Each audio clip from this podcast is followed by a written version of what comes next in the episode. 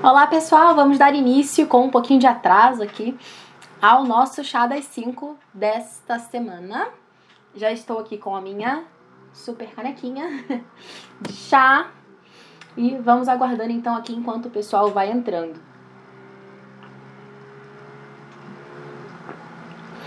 Muito bem. Bem-vinda. Gomes Flá. Flá é de Flávia?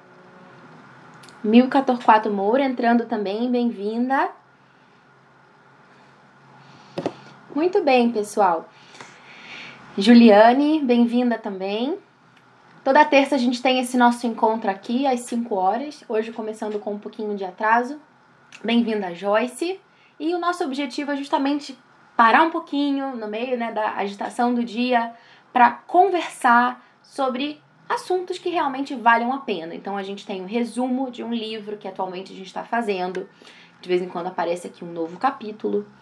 É, a gente tem também alguns episódios sobre virtudes, que também estão bem legais. A gente falou na última semana sobre a virtude da economia. Se você perdeu algum dos episódios anteriores, fique sabendo que eles estão disponíveis lá no canal do YouTube, eu acho. Não tenho certeza se estão todos no YouTube, mas eu sei que eles estão todos na SoundCloud e também, consequentemente, no iTunes e também no Castbox, que são esses aplicativos aí bem famosos, né, de, de podcast.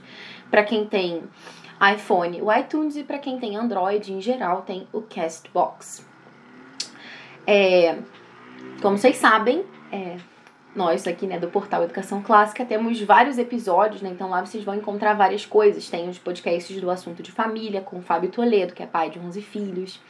Agora no domingo saiu um novo episódio bem legal, vale super a pena. E também, se vocês quiserem, vocês podem enviar perguntas direto pro é, por mensagem, ou aqui pelo Pod Clássica mesmo, via mensagem direta, ou até pelo, pelo pela conta no Instagram do Assunto de Família.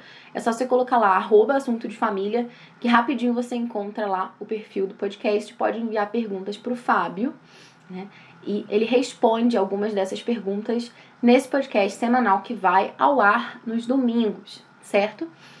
Então, nesse nosso encontro de hoje, eu tava até brincando aqui com meu marido, porque ele fala que eu digo que na hora do chá das 5 a gente vai ficar, né, nesse momento mais de escolher, de descanso, né, entre amigos, tomando um chá, conversando, quando na verdade o que acontece na prática é que eu fico aqui palestrando. Vocês quase não falam nada e eu fico aqui tagarelando. Então hoje eu queria que fosse realmente diferente, né? Então eu até abri uma, uma um sticker de perguntas lá nos stories, pedindo para vocês enviarem algumas perguntas para que a gente fosse conversando e não tem problema, chegaram algumas perguntas, mas é, se você não enviou sua pergunta, não tem problema, você pode colocar aqui, né? Nesse. Quando você vai escrever aqui uma mensagem, você vê logo que tem um ícone de, de interrogação em que você pode fazer sua pergunta. E o nosso objetivo hoje é esse. A gente vai sentar, vai conversar, vocês vão fazer perguntas, a gente vai responder e a gente vai conversar aqui entre amigas. Então, é uma pergunta que chegou Tá até aqui, né? A Gomes Flá, eu não sei se é Flá de Flávia ou é, de outro nome, mas imagino que seja Flávia. Ela perguntou, né? Como que a gente pode fazer para se educar, né? Porque afinal a gente Claro que a gente se preocupa com a formação dos nossos filhos, mas a gente precisa também pensar na nossa própria formação para poder transbordar né, essa educação, essa autoeducação no ensino dos nossos filhos. Então, Flá, essa é uma pergunta super, super pertinente e que tem tudo a ver com isso que a gente está fazendo aqui no Chá das 5, afinal, né? Porque é um momento que a gente faz essa paradinha ao longo do dia para conversar sobre temas mesmo que possam alimentar a nossa imaginação, o nosso intelecto. Por quê?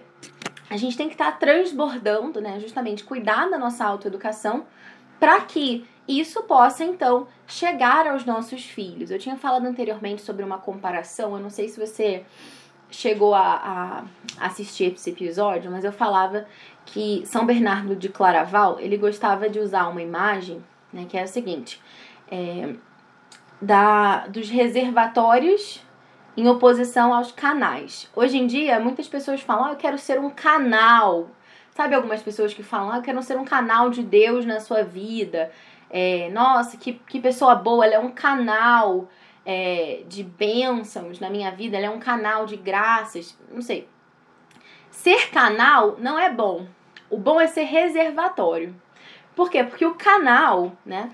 Ele leva aquele conteúdo até o destino, mas ele não fica com nadinha para ele, né? Ele fica seco e vai rachar, vai estragar e você vai ter que jogar fora, né? Como um cano, cano, canal, né? Já o reservatório não. Ele tá bem cheio, bem pleno ali, e da sua abundância é que ele vai transbordar para os demais. Então, essa é uma imagem que eu gosto muito de pensar também quando eu penso na formação das mães. Vocês sabem que eu sempre falo aqui também sobre Charlotte Mason, que é essa grande educadora britânica do século XX.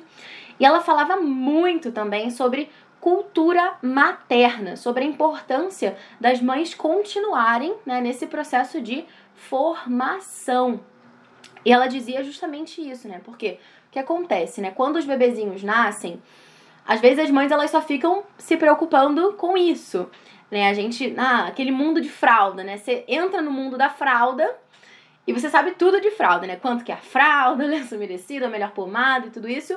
Mas você acaba ficando um pouco nesse mundo esquecendo um pouquinho de quem você era antes disso. Até das suas próprias buscas intelectuais, da sua própria vida de piedade também, das suas orações, enfim, aquilo que você fazia antes, né? E o problema é que é ótimo que a gente cuide dos nossos filhos, que a gente né, esteja lá para eles, mas eles vão crescer. Então, naquele momento que o seu filho for, por exemplo, lá pré-adolescente, adolescente, como é que você vai responder, né, estar à altura, talvez, dos questionamentos que ele te faça, com uma envergadura mais filosófica ou mesmo teológica, se você parou de cuidar da sua própria formação, né? Você sabe cuidar de um bebezinho. Mas será que você está se preparando para cuidar de um pré-adolescente, de um adolescente, de um jovem? Então, isso é uma coisa que a gente precisa ter muito clara, né? Hum, e uma outra pergunta que chegou, que meio que faz uma casadinha com essa, né? O pessoal que está chegando aqui agora, bem-vindos. Roberta, querida minha doula, mãe da prole. Aline, pessoal aqui que está chegando depois, bem-vindas. Essa edição do Chá das 5 é uma edição de interação, pessoal. Então a gente tem que conversar. Enviem perguntas aqui nesse ícone da interrogação sobre qualquer assunto aí que vocês queiram perguntar e que eu possa responder, claro, né? É, na medida do possível. Eu tô respondendo algumas perguntas que chegaram pelos stickers lá do, dos stories, mas enviem aqui também as perguntas de vocês, ok? Então, a Bronte perdida, Alessandra, ela enviou uma mensagem uma perguntinha, que ela falou assim: é, como encontrar tempo para fazer né, tudo necessário? É, não lembro se ela falou estudar que é tudo necessário, fazer o necessário, acho que era fazer tudo que é necessário. Então eu lembrei automaticamente de uma outra frase, hoje eu tô cheia de, de frases, né? Que fala é, de São Francisco de Assis. É, então, é, eu lembrei de duas frases, uma de São Francisco de Assis e uma de São José Maria Escrivá. E não importa, mesmo que você não seja católico, as frases valem a pena mesmo assim, são frases de cristãos, né? Então, é, São Francisco de Assis, ele dizia assim, né? Comece fazendo o que é possível. Não, desculpa. Comece fazendo o que é necessário, depois o que é possível, e de repente você estará fazendo o impossível. Parece uma frase de, de letreiro de, de, de caminhão, né? Que você bota lá na traseira de caminhão. Mas isso é verdade, né? E eu diria ainda, né, que a gente precisa pensar realmente, né, o possível, o, ne o necessário, o possível e o impossível. Muitas vezes a gente coloca dentro da nossa lista daquele dia, né, as coisas impossíveis como se fossem necessárias, basicamente, né? Então, a primeira coisa que eu te diria é isso, né? Você precisa fazer um horário. Você precisa ter uma lista né, de coisas para você fazer e ver ali naquela lista, né, escolher realmente as coisas que são necessárias, aquilo que precisa ser feito a cada dia. Isso é o primeiro passo, né, esse planejamento. É, São José Maria Escrivá tem uma outra frase que agora eu não vou saber citar literalmente, mas ele diz assim também que quando tiveres ordem, né, você vai ver que as horas do seu dia vão se multiplicar. Porque na verdade todos nós temos 24 horas, certo? Só que algumas pessoas conseguem aproveitar melhor esse tempo do que outras. Né? Qual que é o segredo? Né? Justamente a gente precisa pensar, definir as nossas prioridades, colocar ali no papel e realmente fazer. E quando eu digo assim, né, de fazer aquilo que é necessário, é importante que você assim tenha muita clareza nisso. Porque o que, que acontece? Às vezes, a gente acha que essa nossa to-do list, né, essa lista do que fazer do dia, ela é uma lista meio que assim, sessão do descarrego, né? Eu pego ali o papel e eu descarrego todas as minhas preocupações naquele papel. Né? Então, as minhas ideias, as minhas inspirações, coisas que eu vou conseguir fazer daqui a três anos, eu coloco naquele papel do que eu vou fazer hoje. Basicamente. E aí, de fato, é impossível. A única coisa que você consegue fazer é acumular frustrações naquele papel. Porque todo dia você vai chegar no final do dia e você não vai conseguir dar conta do que tá ali naquela lista, porque ali realmente é impossível, né? Então, primeiro vamos começar fazendo o necessário. Claro que é bom você colocar, anotar suas ideias, seus projetos futuros em algum lugar, mas coloque em outro lugar, não naquela sua listazinha do dia, né? Para que quando você chegar no fim do dia, você possa de fato ver, né? O que, que eu consegui fazer, o que, que eu não consegui, o que, que eu posso jogar para o dia seguinte, né? E você vai, assim, é, tendo uma visão mais clara das coisas que você realmente precisa fazer. E o que, que você conseguiu e o que, que não conseguiu. Porque normalmente vai ter coisas que a gente não conseguiu fazer mesmo, isso é normal, né? A vida é assim, não é perfeita. Muitas vezes a gente deixa de fazer uma coisa porque aparece uma outra coisa mais importante, né? um dever de caridade, sei lá, você marcou um horário para fazer uma leitura, mas naquele momento o seu filho caiu, ralou o joelho e você precisou acudir aquela criança que estava em prantos. Ótimo, né? Valeu muito mais a pena ajudá-lo do que aquela leitura naquele momento.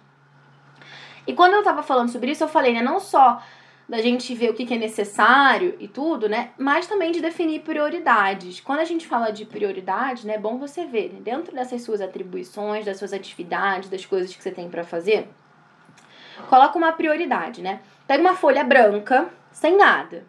E primeiro, qual é a prioridade 1? Um? Qual que é o top 1? Um? A minha é Deus, né? Então, eu vou pensar, Deus, né? Então, eu preciso encontrar com Deus ao longo desse meu dia, né? Porque para mim essa é a forma que eu tenho de manter o meu reservatório cheio, aquilo que eu estava falando com vocês antes. Então, quais vão ser os momentos ao longo do meu dia que eu vou encontrar com Deus? Ah, vou fazer uma leitura espiritual, tal hora, 10 minutos. Ah, vou fazer uma oração, vou à missa, enfim. Você vai colocar lá quais são os seus encontros com Deus, quais são os horários. Depois de Deus, a gente vai precisar criar um espacinho aí também, né, prioridade um, Deus. Segunda, o próximo. E terceiro, eu. Na verdade, o próximo e eu tem que estar ali em pé de igualdade, né? Porque a gente tem que amar o próximo como a nós mesmos. Só que como a gente tem uma tendência já, né, ao orgulho, a querer se colocar na frente dos outros, se a gente colocar na nossa lista mental né, os outros em primeiro, é mais fácil da gente contrabalançar, porque a nossa tendência natural de se colocar na frente vai pesando desse lado e a gente vai procurando priorizar os outros aqui, então as coisas ficam mais equilibradas. Então, quando eu digo né, priorizar os outros, quem que são os outros? Né? Quais são as atividades que eu tenho que colocar ali? Né? Você está em casa, você vai preparar alguma comida? Bom, é dever de justiça que as pessoas sejam alimentadas, né? Então vamos colocar lá o horário para preparar aquela comida, para planejar aquela comida. É, você vai ensinar alguma coisa para o seu filho? Você vai instruí-lo? Bom, tem que ter um horário para isso. Ou mesmo pensar nos outros, será que a gente vai fazer uma visita para uma pessoa que está doente? Né? Enfim, tudo isso você vai encaixando. E depois você vai colocar lá no eu também um tempo para você descansar, um tempo para você ir pro chá das 5 um tempo para você fazer algumas coisas que te ajudem a sobreviver. Porque, né, é importante também cuidar do seu corpo. Né? O ser humano, né, ele é corpo e alma. Você precisa descansar, você precisa fazer coisas também que te ajudem a relaxar, né? Para que você possa dar o seu melhor em todas aquelas outras atribuições que a gente tinha falado anteriormente, né? Quando a gente está cansado, quando a gente está esgotado, a gente não consegue dar o nosso melhor para os outros. A gente age em piloto automático, a gente começa a gritar com todo mundo, a gente fica estressado, a gente fica irritado. Lá nos destaques eu tinha falado anteriormente sobre escolher, né? E eu falei isso. Né? O Dr. Christopher Perrin, que fala muito sobre esse assunto, ele diz isso, né? que quando a gente está cansado, quando a gente não encontra esse tempo para a gente descansar, o que, que a gente faz, né? A gente pega é, é, e age em piloto automático. E aí a gente acaba educando os nossos filhos né, de uma forma que a gente não gostaria. Que forma, né? A forma como a gente muitas vezes foi educado, seja pela escola, por algum familiar, que às vezes fazia alguma coisa que a gente não concordava, e a gente repete exatamente aquela mesma coisa porque a gente está em piloto automático, né? Quantas vezes você já se pegou fazendo alguma coisa que, sei lá, seu pai ou sua mãe faziam com você, você não concordava, não gostava, e você faz exatamente a mesma coisa com seu filho, em algumas circunstâncias. Procura pensar, né? Por que, que eu tô fazendo isso? Por que, que eu fiz isso? Você estava descansado nesse momento? Você estava tranquilo? Pensa, depois você me conta. O que mais? Deixa eu ver o que, o pessoal tá falando aqui. É... é...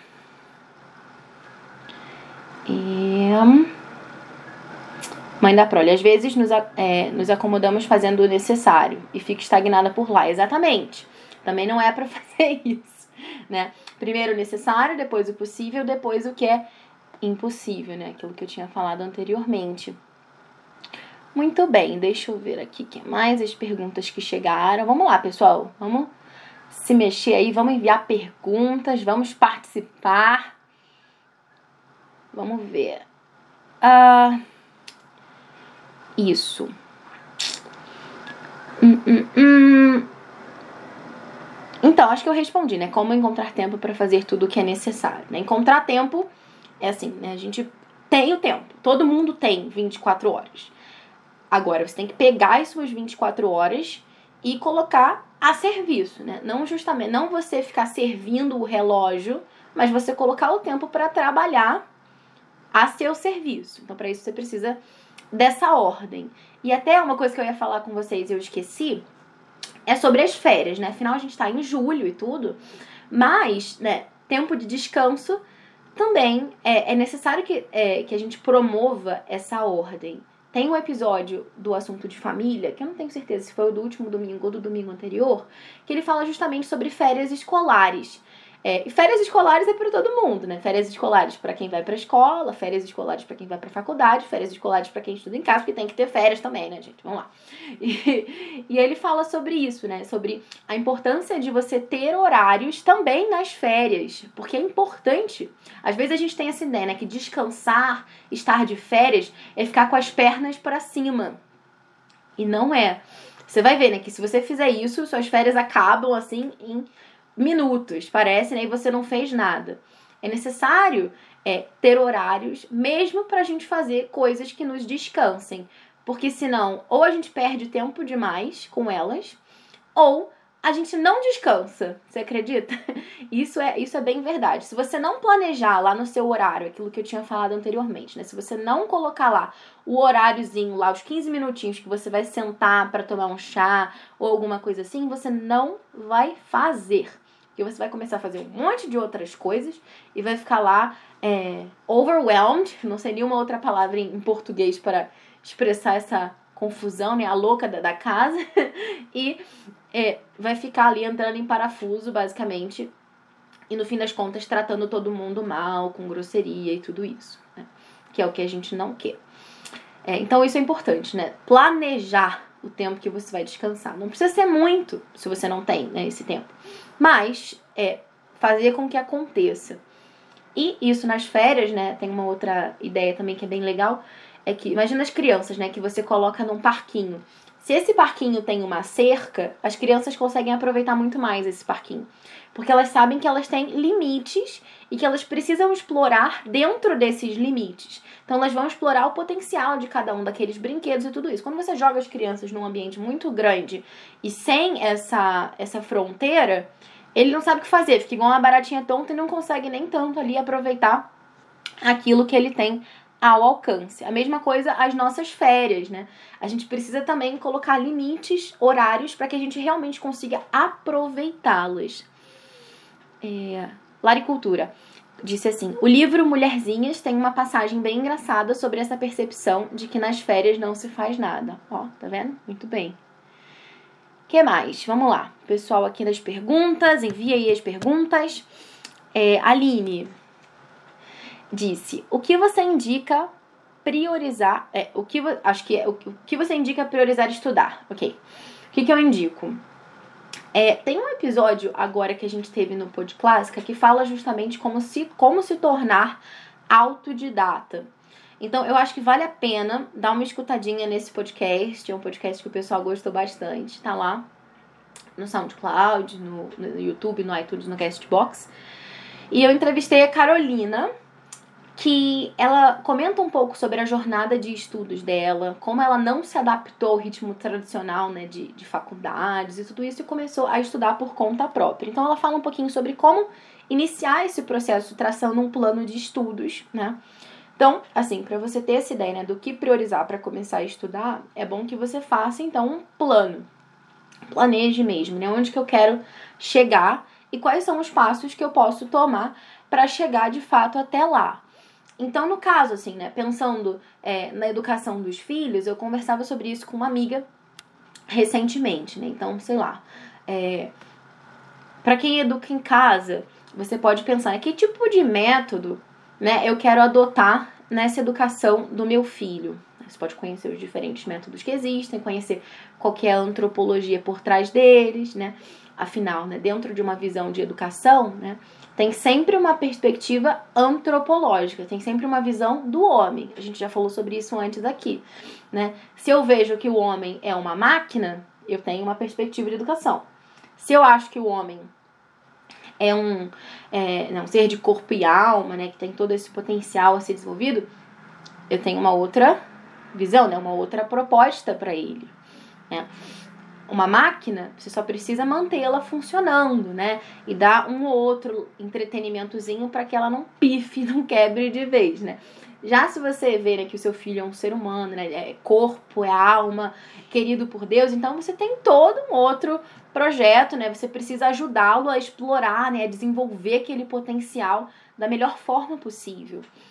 Então, você precisa ver, né? Qual que é a minha linha, né? O meu método educacional, o que, que eu estou procurando para o meu filho, né? Qual que é a visão antropológica, né? O que, que essa pessoa vê, o que, que ela diz do homem? Ah, eu gosto de, é, de educação clássica, eu gosto de Montessori, eu gosto de Waldorf, eu gosto de, sei lá, de outra coisa. Então, o que, que essa pessoa, esse idealizador, né? Essa esses escritores, né, no caso da educação clássica, é uma tradição, né, não é só um pensador que falou uma coisa. Qual que é a visão do homem que está presente nessa perspectiva? Né? Você precisa saber que visão é essa, para ver se ela tem a ver com a sua visão pessoal. Né? Muitas vezes as pessoas acabam é, embarcando numas viagens assim, né, meio doidas, porque elas entram, né, elas estão super preocupadas, né? É, se a poltrona é confortável, se o bilhete foi comprado, mas não sabem para onde o avião está indo, basicamente. Então a gente precisa saber qual que é a visão antropológica para a gente saber como que, que essa, essa linha educacional está vendo os nossos filhos, né? Porque isso vai culminar ali no resultado, no final, né? Esse adolescente que foi formado, né? Que se graduou nessa nossa... Né, nesse processo, é, como que ele vai ser? Né? O que, que eu quero que o meu filho seja? Ou se você está pensando na sua educação, o que, que eu quero ser eu, né? né? E aí, de fato, você vai precisar estudar, então, é, essas linhas, né? E ir se preparando. Para quem tem filho pequeno, é uma oportunidade muito grande, né? Muito boa, de justamente usar esse tempo, né? Enquanto os filhos são pequenos, para se preparar bastante. É, para depois, né, quando de fato a gente vai precisar é, estudar mais a fundo outras coisas, né, que vão dar mais conta da, da idade que eles vão ter depois e tudo isso, né, atividades, preparar lições e coisas assim, né. Então, é, o que eu recomendaria é isso, né, primeiro pensar qual que é a sua linha, né, a sua perspectiva e pegar fundo aí, né. Mas o que mais? Enviem aí mais perguntas, vamos conversar. Aproveitar esse nosso tempinho aqui Deixa eu ver o que vocês estão falando. Mãe da Prole falou que no Shalom dizemos o feliz terceiro. Explica mais um pouquinho aí, Roberta. Como que é isso aí de feliz terceiro? Explica pra gente. O que mais? Hum. Legal. Muito bem. Ah, tô vendo aqui que eu acertei o nome da Flávia. Marcileide tá aqui, boa tarde, tudo bem? Bom, enquanto vocês aí vão pensando em perguntas, tem um anúncio para fazer, uma coisa bem legal também que eu quero é, comentar com vocês. É, qual, a Aline tá perguntando qual o nome da pessoa que indicou. Não entendi. Quem indicou o quê? Ah, a Carol. Então, é, tem um podcast lá no Pod Clássica mesmo. É um dos episódios anteriores. Agora a gente teve um que foi Educar no Assombro. Se vocês não ouviram ainda, tá bem legal. Sobre todo aquele assunto, né, que tá bastante em voga de educar na curiosidade. E o episódio anterior é ele trata justamente sobre como se tornar autodidata. Então lá tem o, é, todas as informações direitinho, tem o Instagram da Carol, Carolina L. E tem todo o episódio em si, que é o que, é, o que eu estava comentando, né? Que a gente fez uma entrevista falando sobre como se tornar autodidata, definir esse plano de estudos e tudo isso. Então a gente falou sobre isso nesse episódio. Bom, Marcileide está falando, cheguei atrasada. Chegou nada, Marcileide, está tudo em casa. Já trouxe o seu chá? Traga a sua xícara. No caso, a caneca. Hum, mas eu tava dizendo pra vocês que eu ia fazer um anúncio. Qual que é o anúncio? É o seguinte. É, eu estou com uns planos aí, sabe? Vocês que acompanham aqui sabem que a gente tá sempre aprontando alguma coisa, né? Uma hora é o clube do tapete, outra hora é o inglês, enfim, sempre alguma novidade. E eu tenho pensado assim, né, que a gente tem várias iniciativas para crianças pequenas, certo? Só que os nossos jovens, pré-adolescentes, adolescentes estão meio abandonados, assim, no sentido de iniciativas, de materiais, de conteúdo, tudo isso. Eu tenho pensado um pouco sobre isso, até mesmo para quem vive essa realidade da educação domiciliar e para quem não vive também, mas para quem vive especialmente, assim, é, é, é meio complicado, porque eu vejo muitas famílias né, que educam em casa, só que meio que essa geração de homeschoolers acabou é, meio que ficando mais forte agora, né, justamente com pais de crianças pequenas. A gente vê muita coisa para criança pequena e nada ou quase nada para os mais velhos. E assim, essas, esses jovens muitas vezes nem têm oportunidade de encontrar, né, dependendo da cidade, né, outros jovens que vivem a mesma realidade, ou mesmo adolescentes e tudo isso. Então, é, vocês sabem que a gente tem a turma online, né, do Inglês Vivo, em que a gente faz algumas aulas de inglês para crianças de 7 a 10 anos, ou mesmo antes de 7, mas que estão alfabetizadas já. E a gente tem feito, né, tem sido bem legal atualmente, a gente tem tu, três turmas já rodando, com quatro alunos em cada turma, né? esse é o máximo de alunos que a gente tem. E as crianças, elas. É, vocês podem assistir lá no, no Instagram do Inglês em Família. Enfim, crianças de cidades diferentes e que interagem duas vezes por semana com essas aulinhas, né, de 45 minutos, em que a gente fala só em inglês e faz essa experiência de imersão e, claro, né, de pular, de cantar, de brincar, de fazer bastante bagunça. porque quem me conhece sabe que é mais ou menos esse o ritmo das aulas. Vocês podem dar uma olhadinha lá para ter uma ideia mais clara do que, que a gente anda aprontando. Mas eu tenho pensado um pouco nesse modelo, né, dessas videoconferências, de como tem sido bom, assim, é proveitoso mesmo para as crianças. É, elas ficam realmente muito animadas. E eu pensei, bom, por que, que a gente não faz alguma coisa assim também para os mais velhos, né? Então, é. Bom, eu vou fazer isso, né? Eu vou fazer um clube de leitura para esses adolescentes, pré-adolescentes, jovens, enfim. Para que eles possam, de fato, né, conversar com jovens de outras idades, é, outras cidades, né, principalmente, e ter esse contato, né, uma vez por semana e se conhecerem, conversarem sobre assuntos interessantes, né? Porque afinal, né, essa é uma idade bem característica, né, de questionamentos e de querer aprofundar nos assuntos, de lutar pelos ideais. E muitas vezes também pode ser encaminhada de uma forma ruim, né? Como a gente vê nesse mundo ainda de doutrinação e tudo. Então, pensei, porque a gente não faz um clube de leitura, né? Então, esse, esse pessoal vai ler um livro ou alguns textos selecionados, enfim. Tô pensando ainda nesse, é, nesse, nesse formato. A gente pode mesclar essas duas coisas.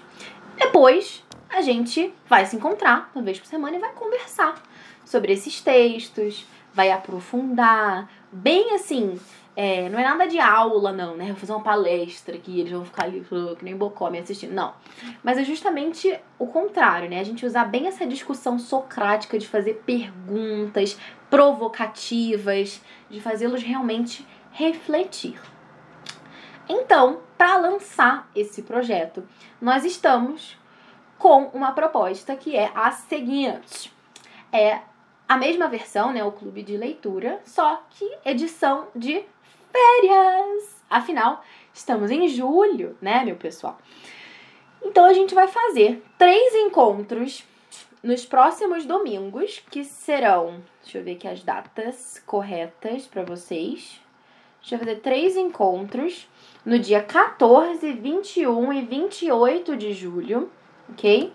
E a gente tá com inscrições abertas para os filhos de vocês aí que tenham entre 10 e 17 anos.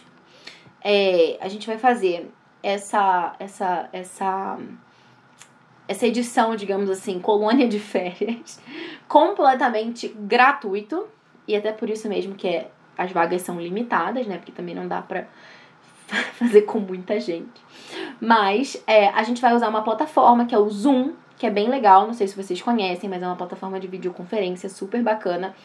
E assim, é referência né, nesse mercado, né, as grandes empresas usam e tudo isso.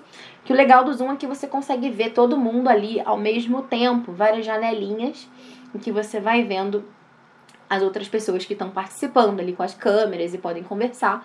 E a gente vai deixar gravado também cada um desses encontros, que vão ter essa duração de 45 minutos. Vai ser domingo de 5 a 5 45 durante o mês de julho, começando já agora no próximo domingo. Então, como é que vai funcionar? Né, a inscrição é completamente gratuita. É só você clicar ali no link da bio. Eu coloquei já antes de começar essa live, eu coloquei lá no link da bio do Pod Clássica. Então você clica lá, se inscreve, é, põe lá no campo da mensagem o nome dos seus filhos, quantos anos eles têm, tem algumas outras informações que você precisa preencher, cidade, e-mail e tal. E aí você vai receber direto no seu e-mail todo o passo a passo, você vai receber também os textos que o seu filho vai precisar ler antes do nosso encontro, justamente, né, para a gente poder discutir esses textos. Então vai ser completamente gratuito, assim, esses três encontros. Então vale a pena se inscrever é, e bem rápido, porque a gente não sabe como é que vai ser né, com relação a essa questão das vagas. É, e, enfim, vocês recebem depois todas as instruções lá pelo e-mail. E depois, no final, aqueles que tiverem interesse em continuar, né, depois das férias e é, de fato, né, manterem esse é, contato, né, com outras pessoas, conversando semanalmente. E aí sim, né, sobre uma coisa mais, né, um livro, né? Porque agora na, na edição de férias a gente não vai discutir um livro, né? Porque nem dá muito tempo para isso, mas a gente vai conversar sobre alguns textos selecionados, contos, poemas, certo? Então, é, nesse primeiro encontro vai ser um poema do Olavo Bilac e um conto do Coelho Neto. E tudo você recebe por e-mail lá prontinho pro seu filho, pra você imprimir. E é isso. Então depois, né, aqueles que quiserem continuar, a gente vai disponibilizar depois o link para matrículas e tudo isso, para já começar em agosto junto com a gente nesse clube de leitura mais contínuo, digamos assim, né? Não só a edição de férias. E aí depois a gente fala com mais detalhes sobre isso. Mas eu queria aproveitar para comentar com vocês hoje sobre esse assunto. Então vou deixar as informações lá também, né, no, no na, na bio. Depois aqueles que tiverem interesse podem saber mais também. Então, queria saber se vocês têm alguma pergunta, alguma ideia, se querem comentar mais alguma coisa. Já estamos estourando aqui o nosso tempo do chá das 5. Mas vou dar mais um, um tempinho aí pra ver se alguém quer fazer mais alguma observação, algum comentário, fazer alguma outra pergunta.